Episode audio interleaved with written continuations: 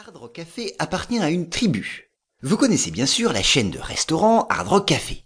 Elle fut fondée en 1971 et le premier établissement fut installé près de Hyde Park à Londres.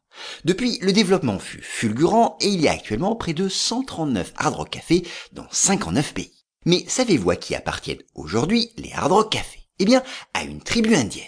En effet, une tribu indienne de Floride, les Séminoles, a acquis l'ensemble il y a une dizaine d'années et ce pour 900